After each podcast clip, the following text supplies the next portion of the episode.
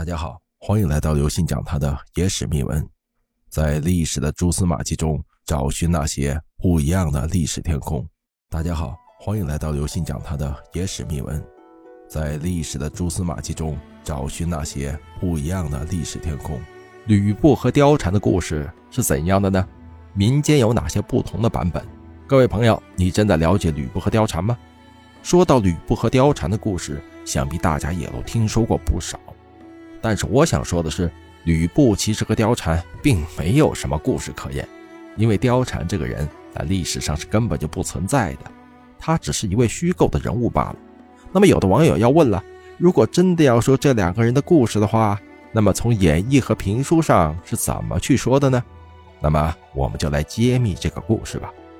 还是先给大家说说，貂蝉这个人在正史上似乎并不存在，也有可能存在啊。但是真的一点影响力都没有，为什么这么说呢？因为貂蝉在《三国志》《史记》等等历史书上都是没有任何记载的，只有非常著名的人物才会出现在这样的历史书上，所以貂蝉这个人要么不存在，要么根本就不出名。但是貂蝉和吕布的故事在民间却是非常多见的，而且版本也非常多。那么我们就一个一个来说，在《三国志平话卷》上的王允献董卓貂蝉一节。对这个故事有详细的记载，那就是吕布和貂蝉本就是恩爱夫妻，但是由于战乱，这两个人却走散了，所以吕布也是每日思念貂蝉。但是有的时候故事就是这样的搞笑和离奇，哎，就是狗血了，是吧？王允这厮不知道什么时候啊，竟然把貂蝉给找到了。那个时候王允可是有预谋的，那就是要除掉董卓，所以就设计啊，表示要宴请董卓。愿意把绝世美人送给董卓，但这事儿没完。同时，他宴请了吕布，表示让要让吕布和貂蝉相认。这对于喜欢美人的董卓来说吸引力非常大，这对于吕布来说吸引力就更加大了。那么这一趟，这两个男人必定都会赴宴。几日之后，王允却把貂蝉直接送到了董卓的太师府，董卓就把貂蝉据为己有了。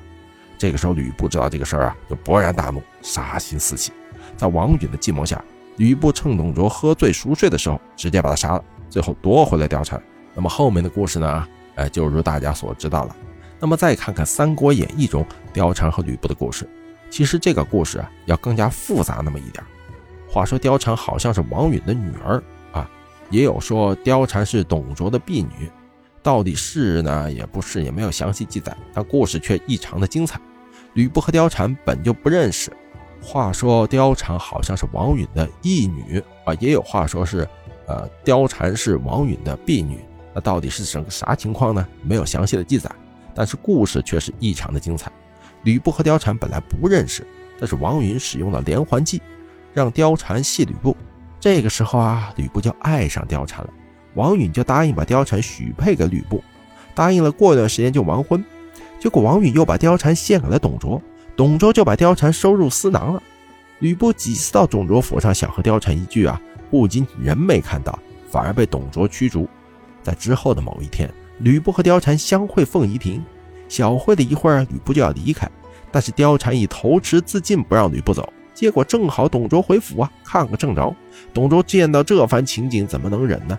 拿起戟就要刺杀吕布，还好有其他人帮忙劝阻，最后吕布就跑掉。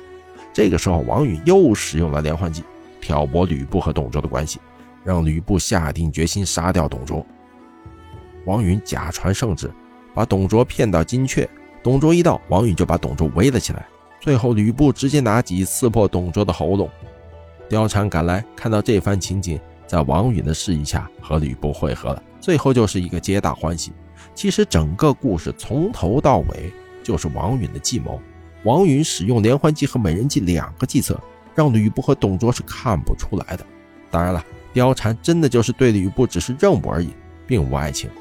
那么民间传说故事就是这么多了。